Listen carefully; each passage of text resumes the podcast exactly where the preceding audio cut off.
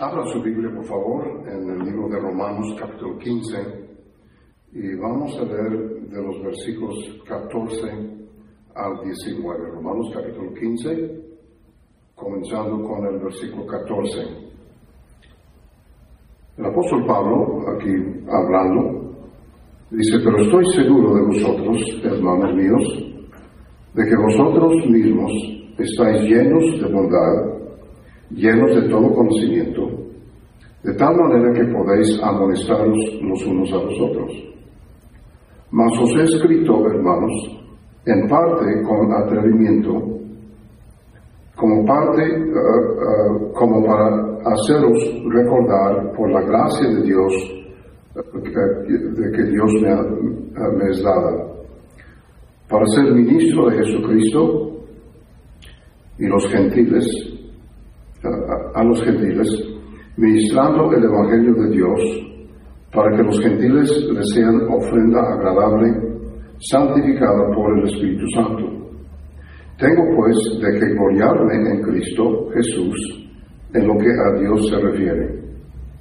Pero no osaría hablar sino de lo que Cristo ha hecho por medio de mí para la obediencia de los gentiles con la palabra y con las obras, con potencia de señales y prodigios, el poder del Espíritu de Dios, de manera que desde Jerusalén y por los alrededores hasta Ilírico, todo lo he llenado del Evangelio de Cristo. quiero hablarle de esa frase que Pablo dice, todo lo he llenado del Evangelio de Cristo. Vamos a orar.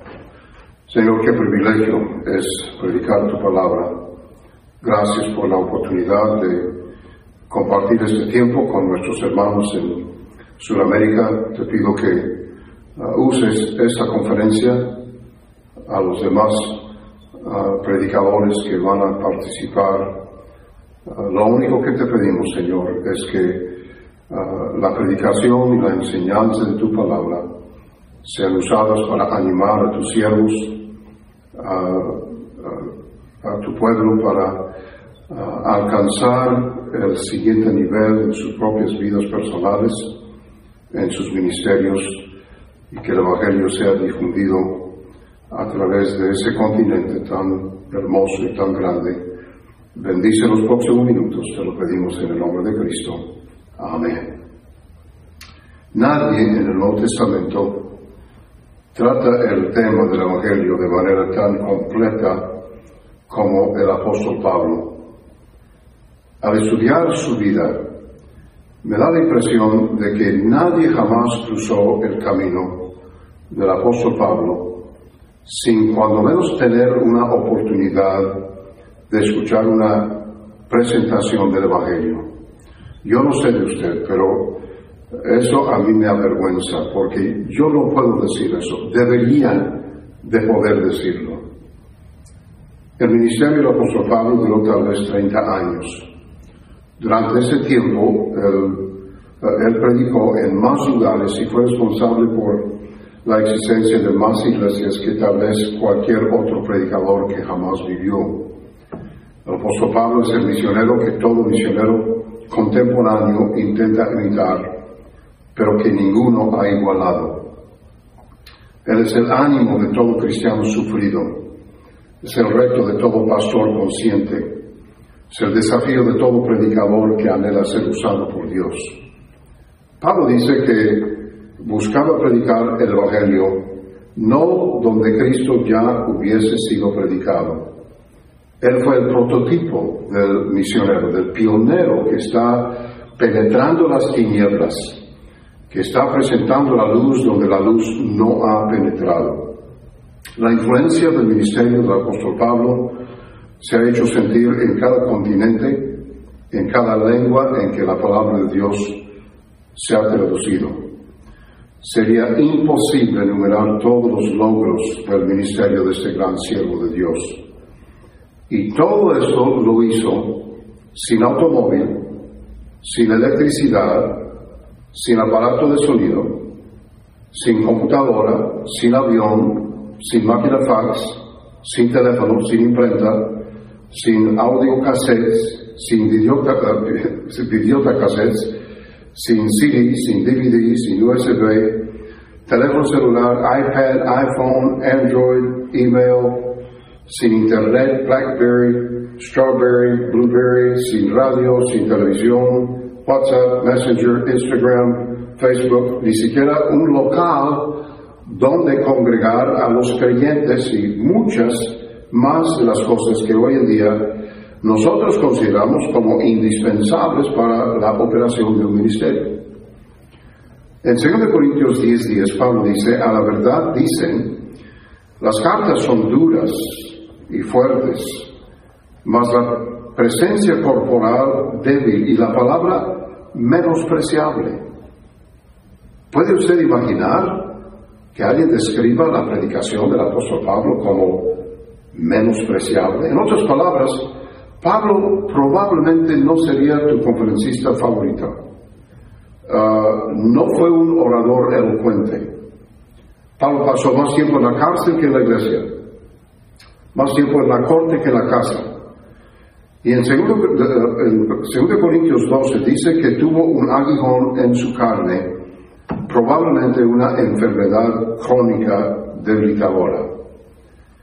Entonces, con todas esas aparentes desventajas y más, ¿cómo es que el apóstol Pablo llegara a ser y seguir siendo una influencia tan prominente en la historia de la iglesia.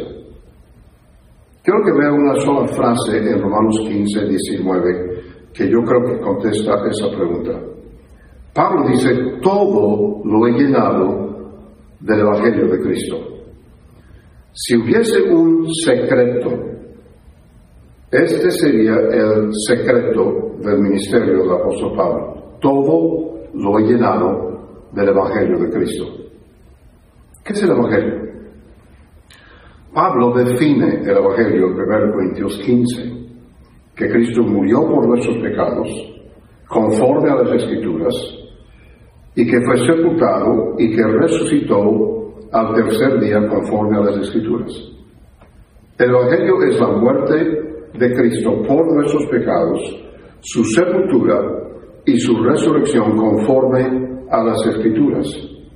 El Evangelio es buena nueva. Es la buena nueva de salvación que hay en Cristo. Que si confesares con tu boca que Jesús es el Señor y creyeres en tu corazón que Dios le levantó los muertos, serás salvo. Es la buena nueva de que el que simplemente pone su fe y su confianza en el Señor Jesucristo puede tener absoluta seguridad de pasar toda la eternidad en el cielo. Es la buena nueva de saber que voy a ir al cielo y no ir al, infierno. Es la buena nueva de que aunque merezco ir al infierno, Dios me da vida eterna y puedo ir al cielo. Pero es más que eso. Romanos 1.17 dice, en el Evangelio la justicia de Dios se revela por fe y para fe. Es en el Evangelio que se revela, se descubre la justicia de Dios, el atributo de Dios del cual todos los demás atributos dependen. Es en el Evangelio que se revela todo lo que Dios es, todo lo que Dios ofrece al hombre, al judío primeramente y también al griego. En el Evangelio se revela la solución del dilema más grande del, hombre y cómo se justificará el hombre con Dios. En el Evangelio Cristo, el Dios hombre es juez y a la vez abogado. Es acusador y también es defensor. Es procurador de justicia y es justificador de los pecadores. Evangelio es el término más amplio más inclusivo en todo el vocabulario cristiano.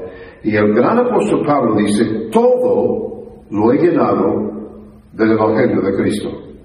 Pero Pablo no solo define el Evangelio. En 1 Corintios 15 dice que os he enseñado. Pablo enseña el Evangelio. Esa palabra quiere decir entregar Muchos conocen el Evangelio, muchos pueden definir el Evangelio, pero es otra cosa entregar el Evangelio. Pero la naturaleza misma del Evangelio, buena nueva, demanda que se entregue. La buena noticia no es buena si no llega a tiempo. Entonces Pablo definió el Evangelio. Pablo declaró el Evangelio. Pablo se dedicó al Evangelio. Pablo se deleitaba en el Evangelio. Pablo distribuyó el Evangelio. Pablo desplegó el Evangelio y finalmente Pablo murió por el Evangelio. Todo, dice, todo lo he llenado del Evangelio de Cristo. Pablo está diciendo, he predicado todo el Evangelio. He puesto el Evangelio, la predicación del Evangelio arriba de todo lo demás. Me he dado a mí mismo al Evangelio. Está diciendo, he predicado el Evangelio a todos los, los que he encontrado. He declarado el Evangelio en todos mis mensajes. He predicado el Evangelio en toda ocasión en mi vida. He predicado el Evangelio en toda oportunidad de mi vida. He predicado el Evangelio con toda mi energía. He puesto toda mi mente en la predicación del Evangelio. He puesto todo mi corazón en la predicación del Evangelio. Pablo está diciendo, no hice nada a medias. Lo que hice, lo hice con todo lo que tenía. Todo, dice, lo he llenado del Evangelio de Cristo. Esa es la diferencia entre el éxito y el fracaso. Es la diferencia entre la excelencia y la mediocridad. Es la diferencia en primer lugar y en segundo lugar. Es la diferencia entre la medalla de oro y la medalla de plata. Es la diferencia entre permanecer y vacilar. Es la diferencia entre graduarse y darse de baja. Es la diferencia entre hacer algo grande para Dios y avergonzar a Dios. Dios merece lo mejor de todo lo que tengo y de todo lo que hago. Es tiempo que el pueblo de Dios entienda que si es para Dios, merece lo mejor que tengo, lo mejor que puedo hacer y lo mejor que puedo dar. Si es para el Señor, merece excelencia, merece mi mejor esfuerzo, merece mi máximo sacrificio. Si estás manejando un autobús, un vehículo para Dios merece toda tu atención, todo tu cuidado, todo tu esfuerzo y a propósito, toda tu cortesía. Si enseñas clases de comunicar, merece todo tu pensamiento, toda tu imaginación, toda tu preparación y toda tu mente. Creo que en ocasiones nuestro uso de la expresión tiempo completo deja la impresión equivocada. La verdad es que todo cristiano debe servir a Dios tiempo completo. Nadie debe considerar la vida cristiana como algo añadido a su vida. La vida cristiana debe ser una carrera de tiempo completo. Ahora, gracias por escuchar mi predicación, mi. Ahora, uh, déjame predicar tantito. Pablo les dice a los hermanos en Roma unas cosas muy bonitas acerca de, ellos mismos. Si usted leyera casualmente Romanos 15, llegaría a la conclusión de que estos son unos grandes complementos que Pablo está expresando a estos hermanos en Roma. Por ejemplo, el versículo 14 dice, pero estoy seguro de vosotros, hermanos míos, de que vosotros mismos estáis llenos de bondad, llenos de todo conocimiento, de la manera que podéis amonestaros los unos a los otros. Pero el versículo 15 dice, os he escrito para recordaros. Pablo está diciendo que ustedes han puesto algo secundario arriba del Evangelio. Número uno dice, estáis llenos de toda bondad. Qué importante es la bondad. Yo he dicho, he enseñado a los alumnos en mis clases de instituto que el varón de Dios, el pastor bautista independiente, fundamental, ganador de almas separado, debe ser el mejor caballero de su pueblo. Debe ser el hombre más cortés. En la fila en el banco o la tienda, manejando, debe ser el hombre más considerado de todo el pueblo. Qué importante es la bondad. Pero no es el asunto más importante. Es importante ser amable, pero es más importante dar el Evangelio. El asunto principal es la predicación, es la entrega del Evangelio. Por eso muchos cristianos ganan almas, porque no quieren ofender a nadie. Estudia la vida de Cristo, estudia la predicación de Juan el Bautista, estudia la vida del apóstol Pablo, Ah, lo siento mi hermano, pero si damos el Evangelio como debemos darlos, darlo, tarde o temprano alguien se va a ofender. Me recuerdo de la historia que cuenta el hermano David Cortés. Dice que fue a, una isla para predicar y dice que la gente de esa isla es muy tosca, es muy brusca, muy directa. Y dice que estaba ganando almas con un hermano de esa isla y que el, hombre llegaba y le daba un folleto a una persona y, le decía, ten, ten. Dice que un señor agarró el, folleto y dijo, ¿y esto para qué? Y uh, el hombre que venía con mano Cortés decía, es para que se te quite lo bruto. Y el hombre dijo, está bueno, gracias. Bueno, la verdad es que tarde o temprano alguien se va a ofender cuando le damos el Evangelio. El Evangelio incomoda porque el Evangelio es exclusivo y en ningún otro hay salvación, porque no hay otro nombre bajo el cielo dado a los hombres en que podamos ser salvos. Yo soy el camino, dice Jesús, la verdad, la vida. Nadie viene al Padre sino por mí. Lo siento, pero el Evangelio es exclusivo. No deja lugar para ningún otro plan de salvación. No deja lugar para otra forma de acercarse a Dios. 1 Timoteo 2.5.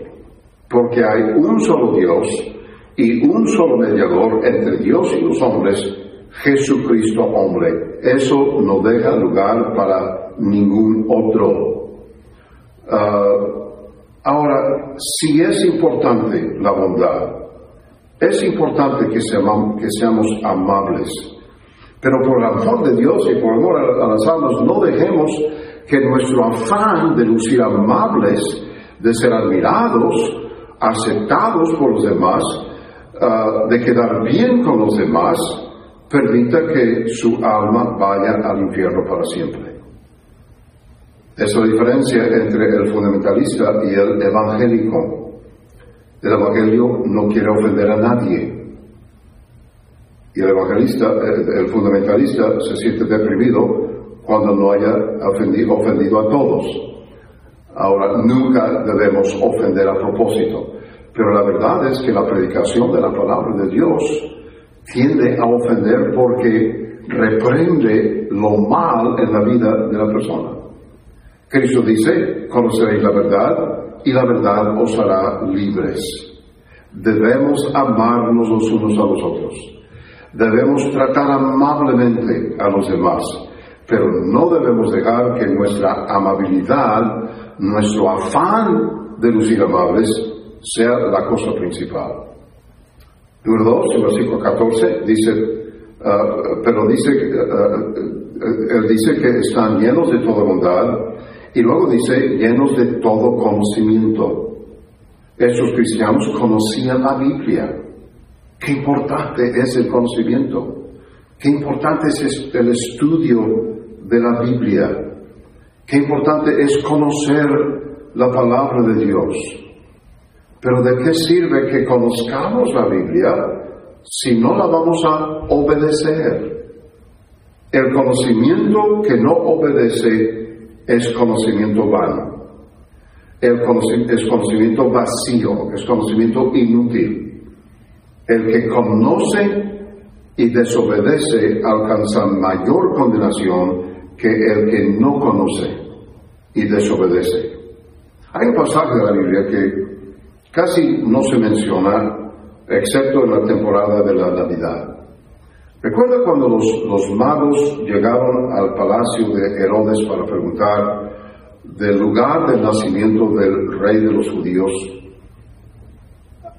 ¿A, quién preguntó Herodes acerca del lugar del nacimiento de Jesús? A los escribas. ¿Qué le dijeron? Ellos le dijeron en Belén de Judea, porque así está escrito por el profeta. Y tú, Belén, de, de la tierra de Judá, no eres la más pequeña de los príncipes de Judá, porque de ti saldrá un guiador que apacentará a mi pueblo Israel. Una pregunta, ¿contestaron bien? Sí. ¿Por qué contestaron bien? Porque conocían las escrituras. Estos hombres expertos en la interpretación de la palabra de Dios se dedicaban a reproducir, a escribir minuciosamente cada palabra, cada jota, cada tilde de la palabra de Dios. Hombres a quienes debemos nuestra Biblia.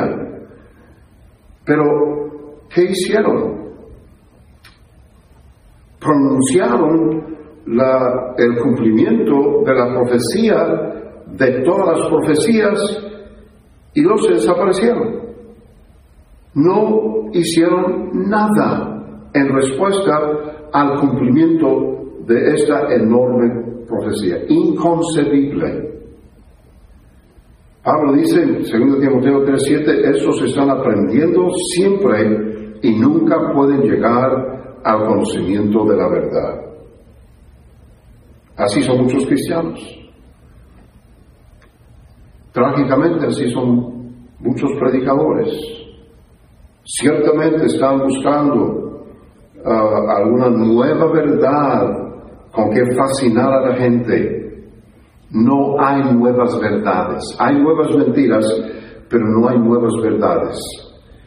Ah, todo lo que usted puede, predicar de la palabra, si es verdad, téngalo por seguro, alguien más lo ha descubierto y lo ha predicado. Usted no va a descubrir una nueva verdad.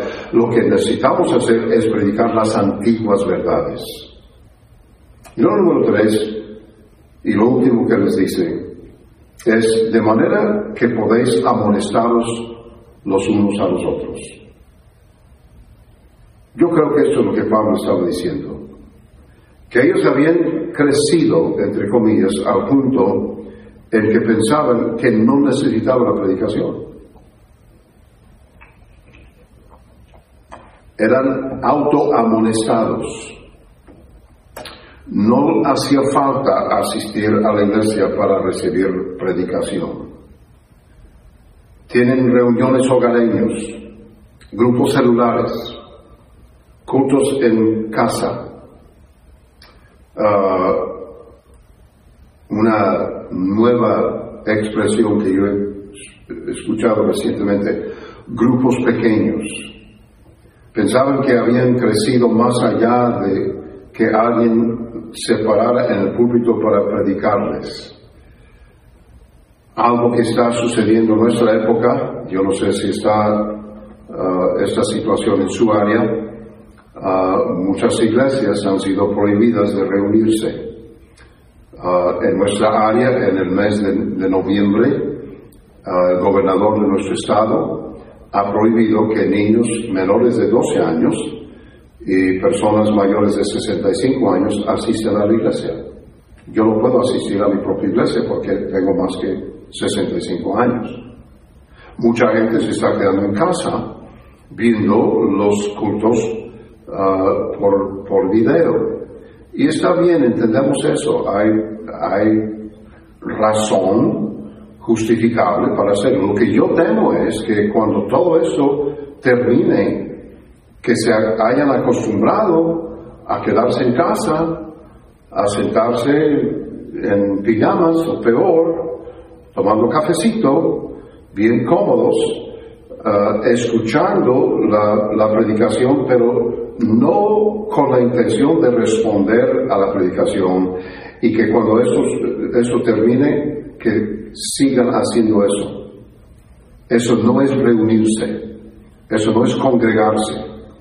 La amonestación de Hebreos 10:25 es que no dejando de congregarnos, Dios quiere que nos congreguemos. Yo entiendo las indicaciones del gobierno, hasta cierto punto tienen que seguirse. No estoy promoviendo una rebelión en contra ah, de las indicaciones del gobierno o en contra de la salud de las personas, lo que estoy diciendo es que necesitamos congregarnos y necesitamos predicación. La predicación es para todos. Ganar almas es para todos. El cristiano que piensa que ha crecido tanto que no tiene que ganar almas, no ha crecido en lugares correctos. Un predicador que piensa que ha crecido al punto en que no necesita ganar almas, ha, escuchado a la gente equivocada, ha leído los libros equivocados, se está juntando con los predicadores equivocados, está visitando los sitios de internet equivocados. Y una iglesia cuyos miembros piensan que ya no necesitan ganar almas, están asistiendo a las conferencias equivocadas, están escuchando la música equivocada, y probablemente tienen la liturgia equivocada y están usando la Biblia equivocada. El verdadero crecimiento en la gracia no te lleva más allá de ganar almas, te lleva a ganar almas. Intensifica tu celo para ganar almas. Me, me preocupa la inclinación de algunas iglesias hacia lo que nunca ha identificado a un bautista fundamental. No todas las cosas que voy a mencionar son asuntos de convicción o doctrina bíblica, son asuntos más de identificación. Nadie tiene derecho de uh, juzgar a otro lo que un pastor dirige a su iglesia a hacer es asunto de, entre él mismo y su congregación y Dios. Ese pastor es responsable a Dios por la administración de esa iglesia. Yo no estoy imponiendo mis pensamientos o, mis preferencias ah, en nadie. Uh, esa es la bendición de ser bautista independiente. Lo que sucede en su iglesia no afecta mi iglesia directamente. Pero cuando veo a un amigo a un varón de Dios a quien yo amo, uh, hacer o permitir o abandonar algo que yo sé que le va a perjudicar, es mi deber sonar el alarma y estoy sonando el alarma. Cuando Pablo dice todo lo he llenado del Evangelio, estaba diciendo que la prioridad de su vida y su ministerio fue la extensión del Evangelio. Esa debe ser la prioridad de la vida del creyente, de cada pastor y de cada iglesia. Y por lo tanto debemos evitar o eliminar todo lo que perjudica o limita nuestra efectividad en la presentación y la predicación del Evangelio. Cuando cambio o abandono lo que me identifica como bautista independiente fundamental con fuego evangelístico, corro el riesgo de, caer en trampas en varios niveles. Primero, es el riesgo de atraer a la gente equivocada. La música equivocada atrae a la gente equivocada. No Kevin Wynne dice que un hombre vino con él después del culto y uh, dijo, uh, pastor, ¿por qué no tenemos uh, batería y, guitarra eléctrica y conjunto en la iglesia? Y el hermano Kevin dijo, no quiero esa música porque no quiero atraer a gente como tú. Ah, ahora, el Kevin es, claro, es, es muy culto y ah, muy amable, ah, pero es verdad. Yo no quiero atraer a los carismáticos a la iglesia. No estoy tratando de juntar una gran multitud, estoy tratando de predicar el Evangelio y ayudar a cristianos a crecer al punto de que ellos quieran predicar el Evangelio. Ah, no quiero atraer ah, con, ah, con, música, no quiero atraer a carismáticos o carnales o neoevangélicos, ni a los mileniales que constantemente cuestionan mis fundamentos. Y la influencia de esa clase de gente en mi iglesia diluye la fuerza con que puedo enfatizar el asunto de ganar almas y la predicación del Evangelio. Hermano Hiles dijo muy bien, un verdadero bautista fundamental no cambia de posición porque los fundamentos no cambian. Él decía, un bautista fundamental no cambia de posición, el cambio es su posición. Cuando yo me he visto, ah, sin lo cual por décadas ha identificado a un bautista fundamental, corro el riesgo de dejar la impresión en las mentes de los jóvenes, especialmente los jóvenes predicadores, que la apariencia del varón de Dios no es importante, sí es importante. Cuando altero lo que en verdad no es esencial, pero que me identifica como bautista independiente fundamental, corre el riesgo de provocar cambios en lo que sí es esencial. Por eso, más vale que los viejos predicadores cuidemos lo que hacemos, cómo predicamos, cómo nos vestimos, lo que, lo que cantamos, porque estamos estableciendo lo que hará la próxima generación. Pablo nos advierte que nos abstengamos de toda especie de mal. Y esa palabra especie cubre no solo lo que reconocemos como pecado, pero lo que conduce al pecado y al error. No es posible equivocarse si mantenemos en mente, si mantenemos como nuestro propósito lo que Pablo dice en este pasaje. Todo lo he llenado del Evangelio de Cristo.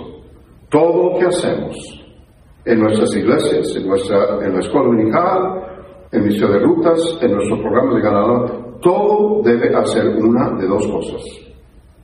Debe terminar en la salvación de las almas o en el fortalecimiento de ganadores de almas para que en nuestras iglesias todo lo podamos llenar del Evangelio de Cristo. Vamos a hablar. Señor, gracias por tu palabra. Gracias por el gran apóstol Pablo, que nos recuerda de tantas cosas que nos amonesta acerca de tantas cosas. Oh Señor, te pido, ayúdame a mí personalmente, ayúdanos a los siervos de Dios a poner en primer lugar en nuestras iglesias, en nuestros ministerios, en nuestras vidas, llenar todo del Evangelio de Cristo. En el nombre de Cristo. Amén. Muchas gracias.